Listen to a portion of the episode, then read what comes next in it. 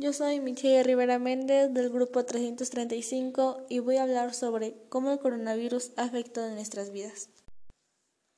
Considero que para que todo este caos termine debemos tomar las medidas de prevención que se nos indican.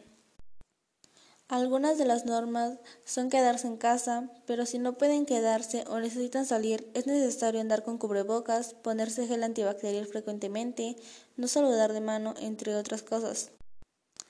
Pero a mi parecer, lo más recomendable es quedarse en casa y no salir a menos que sea completamente necesario. Y aunque la mayoría tome las medidas de prevención seriamente, hay personas que no las siguen, y por causa de esas personas este caos no ha terminado. Debemos entender de que si uno no se cuida puede llegar a afectar a todo aquel que esté cumpliendo las normas y que estos nuevos hábitos van a continuar hasta que todo se mejore al 100%. Creo que todos tenemos en cuenta que esta es una nueva etapa y que está siendo muy difícil para todos en general, pero más para los jóvenes, ya que las escuelas han cerrado, se han cancelado eventos, entre otras situaciones.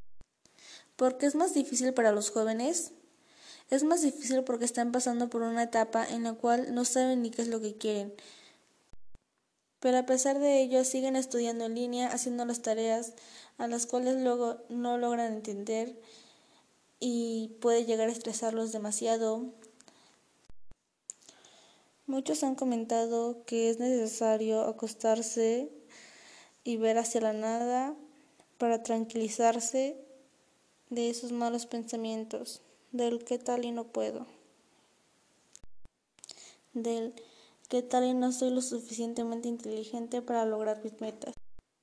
Y considero que para nosotros los jóvenes ir a la escuela o salir a pasear con los amigos es una forma de tranquilizarnos y creer que todo va a estar bien.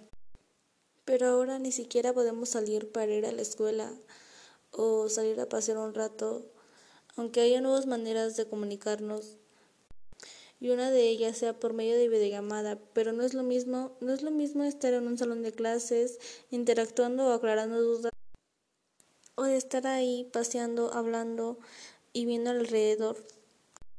Y luego, uno de los factores que interviene entre este medio de comunicación es el Internet, ya que lamentablemente no todos cuentan con Internet en casa.